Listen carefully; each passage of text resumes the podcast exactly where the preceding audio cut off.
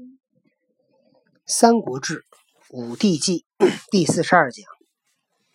这次呢，我们接着讲曹操的颁布的举贤勿居品行令。上次呢，我们讲了几个历史的典故，包括伊尹、傅说、管仲啊。这回呢，我们继续讲萧何、曹参献吏也。韩信、陈平负侮辱之名，有见孝之耻，足能成就王业，升擢千载。萧何、曹参他们的出身是什么？县吏，这就不错了，还是个小官呢。韩信、陈平啊，他们就有这个背负着这个侮辱的骂名。也被别人耻笑，但最终能够成就王业，他们的声望流传千载。萧何、曹参呢，都是汉朝初年帮着刘邦打天下。呃，萧何呢，最后就做了这个西汉的第一任宰相，然后曹参呢，就是第二任宰相。萧何死了以后，曹参做宰相，然后后来留下了一个成语叫“萧规曹随”。然后这个韩信跟陈平，我们今天呢讲讲这两个人。韩信是谁呢？韩信是淮阴人，西汉的开国功臣，他是中国历史上杰出的军事家，兵家四圣之一。同时呢，也有中国军事思想兵权谋家的代表人物，被后人。奉为兵仙 神帅，萧何誉他为国士无双啊，国士没有第二个，就说这人特厉害。韩信这人特厉害，韩信这人是打仗能打，但是他比较喜欢使计谋啊，他不是像那个像那个叫什么霸王对吧？项羽那样凭自己的武力，霸王就是这个武功特好，韩信是比较使使喜欢使计谋。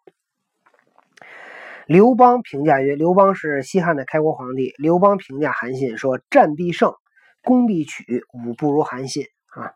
一打仗就赢，一进攻就能取得这个成功。国士无双，功高无二，略不出世，略不世出，是楚汉之时人们对韩信的评价。作为统帅，他勤卫，取代破赵，挟燕。”东击齐，南灭楚，垓下名闻海内，威震天下。作为军事理论家，他与张良整理兵书，并著有《韩信兵法三篇》三篇。韩信是这个西汉刘邦建国的时候的这个，应该说能不能叫第一功臣呢？也差不多。当年韩信呢，就这个带兵去，这个他向那个刘刘邦请示。然后呢，刘邦向西进发，他怎么样向北？最后呢，他就那个打下了齐国那儿，他做了代齐王。后来这个刘邦跟项羽楚汉相争啊，争天下呀。到最后，刘邦跟项羽俩人相持不下的时候，那个项羽也派人去说服韩信，刘邦也派人给韩信写信。这会儿韩信，韩信帮着谁谁就赢。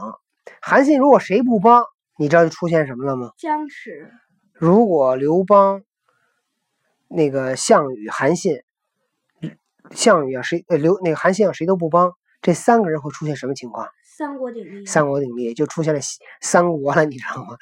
但是韩信最终还是效忠了刘邦，然后帮助刘邦。消灭了项羽，这本来就是三国鼎立，然后后来两个强中强国跟中国联系在一块儿，攻击弱国。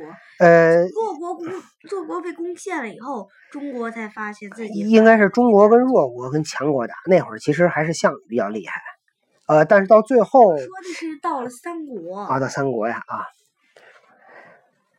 韩信小的时候，我们讲韩信小的时候，韩信小的时候啊，他是那一个平民老百姓。然后呢，性格放纵，不拘礼礼节啊。这个人他有确实有点才华，但是呢，他谁都瞧不起，常常依靠别人糊口度日，许多人都讨厌他。韩信呢，在城下钓鱼，有几位老大娘呢，在那漂漂洗那个衣服。其中有一个大娘看见韩信饿了，就拿饭给韩信吃。哦，对，我还记得这故事叫“一饭千金”，是吗？没听说过，没听说过这说法。结果呢，这韩信呢，好也不客气，天天跟这大娘要饭吃。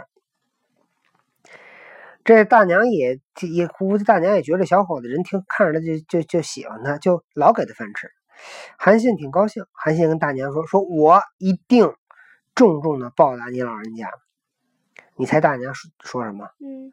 大娘听了特生气，说：“大丈夫都不能养活自己，我可怜你才给你饭吃，我还希望你报答吗？你连自己都养不了自己，你怎么报答我？”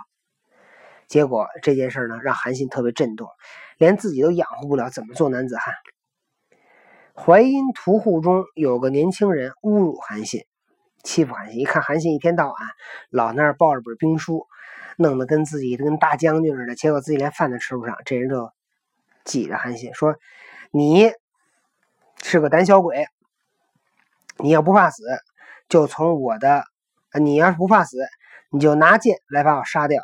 你要是怕死，啊，就从我的胯下爬过去。明白什么叫胯下吧？嗯，就从那俩腿中间裤裆那儿爬过去。韩信看了看这个人，你猜他怎么做的？从裤裆下爬。对，低下身去。趴在地上，从那人胯下爬了过去，满街人都笑话韩信，认为他胆儿小。韩信是不是胆儿小呢？不是，那是什么呢？有大智慧，人家不想死在这儿。对了，这叫能屈能伸，有大智慧。他不能，他是有才的人，他不能跟一个屠户，一个一个杀猪的，他跟这人较劲，那人空城计一样，真被杀了怎么办？对吧？空城计一样，这计策你可以跟司马懿使，你不能跟许褚使。跟许褚使怎么办？跟许褚使，正好我进去看看。对，正好我进去看看。管他三家，一上去把诸葛亮，嚓就给摁那了。然后诸葛亮说：“哎，不对呀，我记得这个情节应该是我一弹琴，你就你就退兵了呀。”对，好了，刚才我们讲了韩信哈，我们再听听陈平。陈平这个人呢是杨武。户有乡人，是也是西汉开国功臣。陈平小的时候呢，家里特别的穷，但是他呢又喜欢读书，他非常喜欢那个黄老学说，就是皇帝跟老子。他的陈平的哥哥呢，看到陈平啊，特别喜欢这个交朋友啊，喜欢出去游山玩水。陈平的哥哥呢，也特别喜欢这个弟弟，就把家里的所有的家务都承担下来，然后还给弟弟钱。一天一年正好赶上什么社稷，社稷就是那个乡里边啊搞那个祭祀活动，人们就让陈平为社稷呢分肉，主持分肉。那个社稷祭祀的时候呢，可能比如说啊是杀一个猪，是杀一个牛，杀了以后呢，祭祀仪式结束了，那肉不能浪费了啊，就把它分掉。大家参加祭祀人都把它分掉，因为当然那那个，比如那牛也大家花钱买的，所以每人分一块肉也应该的。但是怎么才能分得公平呢？每次都会有人多一点少一点大家又不高兴。结果陈平其这次来负责分肉，陈平把这肉分的特别的均匀。这个乡老乡父老乡亲呢都非常的称赞他，说：“哎，陈平这孩子分肉分的好。”陈平说什么呀？说：“哎，分肉这个事儿这么简单，要是让我治理天下，我能像分肉一样分的那么好。”这就是陈平小时候做的一件事，不叫小时候，年轻的时候。后来等陈平长大了，陈平长大了以后呢，他该娶媳妇了。但他们家穷啊，没有人，没有富家的人愿意把女儿嫁给他。这个家里穷的人呢，也不愿意嫁给他，就觉得呢，那个特别的羞耻。过了好久，然后有一个人呢，他们家叫张富，啊，负呃负负责的负，这家是个有钱人。他的孙女儿呢，嫁了五次人，丈夫都死了，没人敢再娶她。为什么呀？这女的克夫啊，谁娶她谁死，谁都不敢娶。陈平呢，想娶她。然后呢，这个乡里边啊，有人办丧事家里死人了，办丧事陈平呢，家里没钱，他呢就去帮忙料理丧事，这样呢能够挣点钱呢，贴补家用。结果在办丧事的时候呢。那个张富呢，就看见了陈平。陈平，哎，陈平这个人长得要高大魁梧，张富就一下就相中这小伙子，说这小伙子不错。陈平也因为这个缘故，这个很晚离开了那个办丧事那个人家。然后有一次呢，张富就跟着陈平到了陈家。陈家呢，住在城外一个非常偏僻的小巷子。他们家穷的呢，连门都没有，拿一个破席子挂在那儿当门挡挡风。但是张富到了陈平家一看，哎，他的门口有好多车轮的印，车轮的那个印记，这是为什么？说明什么？嗯说明有很多人来来那个陈平家做客，对吗？嗯才会有车轮的印记啊。谁家谁会坐车来呀？一定是有钱的人或者是有才的人才会坐车来。所以张富回了家以后，就对他的儿子叫张仲啊，张仲就是他那孙女儿的爸爸了，对吧？他儿子张富跟张仲说：“说我打算把孙女嫁给陈平。”张仲说：“陈平他们家那么穷，陈平这人又不会干活，全县的人都笑话他，干嘛我要把女儿嫁给他？”张富说：“哪里有像那样仪表堂堂的人会永远穷下去呢？就是你看陈平长得那个样子，他能穷一辈子吗？”然后，这个张富就把女儿嫁给了陈平。那陈平家里穷啊，张家呢还得借钱给陈平来下聘礼。过去这男方到女方家求婚得送钱，或者是送肉，对吧？你得人家好容易把女儿养大了，那你怎么表示这个给女儿娶走？你总得给给给给这边得得叫什么下点聘礼啊？他又没钱啊，这张家还得借给他钱。然后他办酒席的钱也是张家借的，跟张家借的。但张富跟他的孙女儿怎么说呀？说你可别因为陈平他们家穷，就不好好那个侍奉陈平。说你要像侍奉兄长陈伯那样侍奉，要像要像侍奉兄长一样侍奉那个陈平，要像嫂要像侍奉嫂子，要侍奉嫂子，要像侍奉母亲一样啊！因为那个陈平他家他不是他哥给养大的吗？就说你对待陈平的哥哥，就要像对待父母一样；你对待陈平的嫂子，就要像对待母亲一样。结果陈平娶了张家的女子，因为张家他们家有钱呢，所以陈平就也这个手里边呢也有闲钱了，对吧？他就可以去结交更多的朋友，去做更多的事儿。这就说陈平在他发迹以前，其实他出身也特别不好，家里特穷，但是这人家有才呀、被人看上了，对吧？这讲的是谁呀？韩信、陈平，然后再往下呢，叫吴起贪将，杀妻自尽，散金求官，母死不归。然在魏，秦人不敢东向；在楚，则三晋不敢南谋。吴起又是一个将领，这个人呢，为了证明自己，把自己的老婆都杀了，然后花了很多钱去求官儿。妈妈死了也不回家奔丧，但是陈那个吴起身在魏国，秦人就不敢向东来侵犯；身在楚国，三晋就是赵魏韩就不敢向南打楚国。所以吴起是一个非常有名的将领。吴起呢，我们也稍微讲几句。吴起呢是战国初期的军事家、政治家、改革家，是兵家的代表人物。他是魏国左氏人。吴起一生呢，立士，就是士就是服侍哈，就是做官。他在鲁、魏、楚三国出仕啊，做官，通晓兵法儒三家思想，在内政军事上都有极高的成就。在楚曾主持吴起变法，后因变法得罪贵族，惨遭杀害。吴起呢，今天我们讲两个故事，一个叫母死不归。吴起出生在一个家累万金的富有家庭，为了在政治上求得发展，曾到处奔走寻找门路，花了不少钱，弄得倾家荡产，也没得到一官半职，遭到乡人的讥笑诽谤。吴起为此呢气愤不过，杀了诽谤他的三十多个人。你看，在过去那会儿，这先秦那会儿是杀个人这么容易啊，一好一杀杀三十多人啊。在临洮，嗯，有就是有时候的人呢，他们是靠那个艺术来统治人，有时候的人就是靠武力。武术来统治人。对。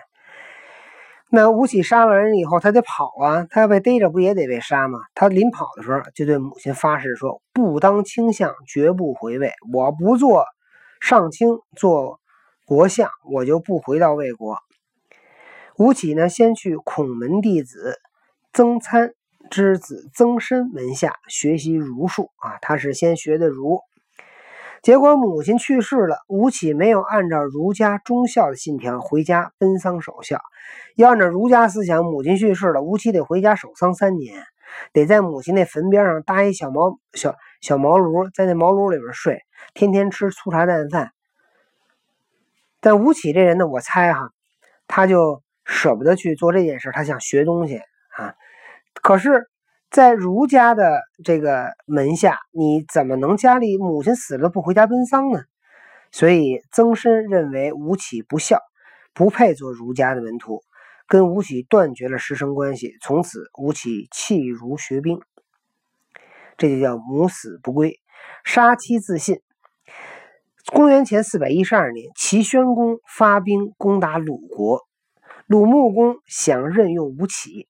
但吴起的妻子呢是齐国人，穆公仪，对吧？齐国打鲁国，鲁国想用吴起，但吴起的妻子是齐国人，所以鲁穆公担心，如果用了吴起，吴起会不会因为自己的妻子是齐国人而帮助齐国呢？